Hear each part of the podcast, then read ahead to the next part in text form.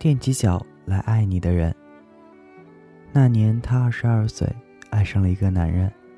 男人留披肩的长发，穿故意剪了洞的破牛仔裤，站立的时候也没有正形，脚筛糠似的抖着，那肩膀一耸一耸，做着怪样子，嘴里不时会冒出一句不雅的口头语，连眼睛里放出的光都带着一股子流气。他却把这流气当成了酷。喜欢的如痴如醉，欣欣然带回家，父亲当下就急了，把男人带来的东西扔出了门外，坚决不允许他和他交往。他是烈性子，放出话来，这辈子非他不嫁。父亲也下了死命令，有他就别要这个爹。他拉着他摔门而去，甚至没有回头看一眼把泪流了满脸的母亲，从此。断绝了和父母一切的来往，和男人一起在外面租房过起了日子。他们走进了婚姻，男人却不是他想的那般如意，那般甜美与幸福。他吃喝嫖赌，五毒俱全，动辄对他打骂。几年里，她不断怀孕，可男人说养不起，不能要孩子。她连着做了几次流产，直到六年前，医生给她下了最后通牒：再留。这一辈子就再也没有生孩子的机会了。她固执地生了孩子，月子里男人没有给她半丝温情，没有照顾她，她依然出去喝酒、赌博，半夜不回家。她当然没脸让母亲来照顾她，况且母亲就算想来，父亲也不会同意。这些年来，他没有见过他们一面。幸运的是，他有一个从小长大的女友，经常来照顾他。隔三差五给他在家里熬了鸡汤或鱼汤送来，还给他买了红糖、小米和鸡蛋。孩子三岁时，男人却狠心地跟别的女人走了，他离了婚，独自带着三岁的儿子艰难度日，既要管孩子，又要去超市里打工，每日里回到家已是精疲力尽。阴暗逼仄的出租屋里，他和孩子经常冷一顿热一顿的吃。还好有那个女友心疼他，这些年来经常接济他，给他的儿子买零食和衣物。女友劝他回家，请求父母的原谅，有母亲帮着看孩子，他也轻松些。他却不肯，说：“再难也不求他们。”有一天，母亲却和女友一起来了，环视他的出租屋，看着消瘦的他，母亲脸上的哀伤连成了片。泪流成了不停歇的溪水，他想起那些艰难的日子，狠心的母亲并没有给过他一丝的帮助，并没有看过他一眼，即使在月子里。当然，以他的个性，他是不会接受的。他板着脸说：“你回吧，你是来看我笑话的吧？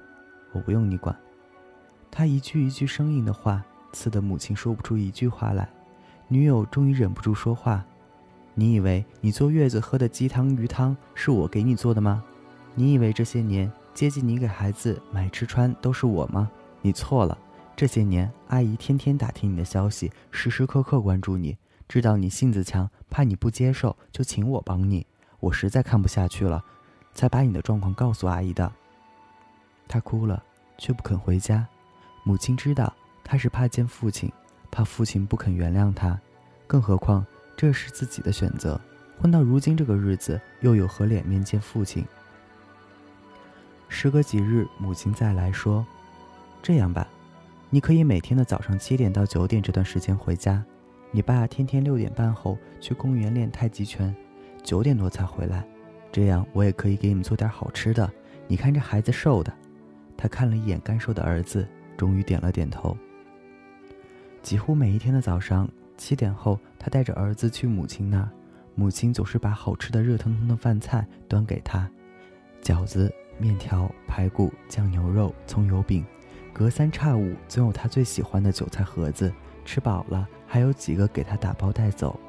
以前，盒子一直是父亲做的，他最拿手，馅儿里有虾米、鸡蛋、豆腐皮。如今，馅儿一样，面一样，甚至味儿都一样，可父亲。再不会给他做了。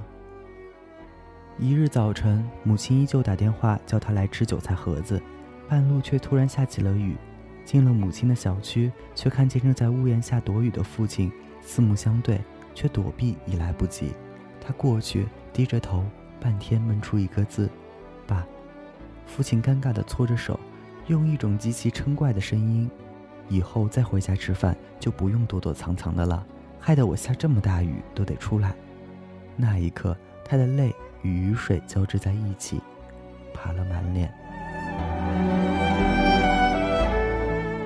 母亲告诉他，父亲根本就没有锻炼的习惯，更不会打太极。为了让他能回家吃口热饭，父亲和母亲一起编造了这个练太极拳的谎言。那韭菜盒子依然是父亲的杰作。父亲不肯晚上准备馅料，怕隔夜吃了不好，说丫头喜欢吃新鲜的韭菜。总是早早的起来和面、切馅儿、烙，七点前完工，然后悄悄躲到外面去。咬一口韭菜盒子，他泪雨磅礴，那满口的清香，那依然的老味道。他一直奇怪，母亲为何能够做出和父亲一样味道的盒子。透过泪眼，他似乎看到了坐月子时喝到的那鸡汤、鱼汤，有了孩子后女友送去的那些零食、衣物。他一直固执地认为父母会记恨他一辈子，甚至狠了心不要他这个女儿。直到此刻，透过韭菜盒子的清香，他才发现，不管自己做了多少错事，不管自己走了多远，父亲、母亲永远是那个踮起脚来爱自己的人。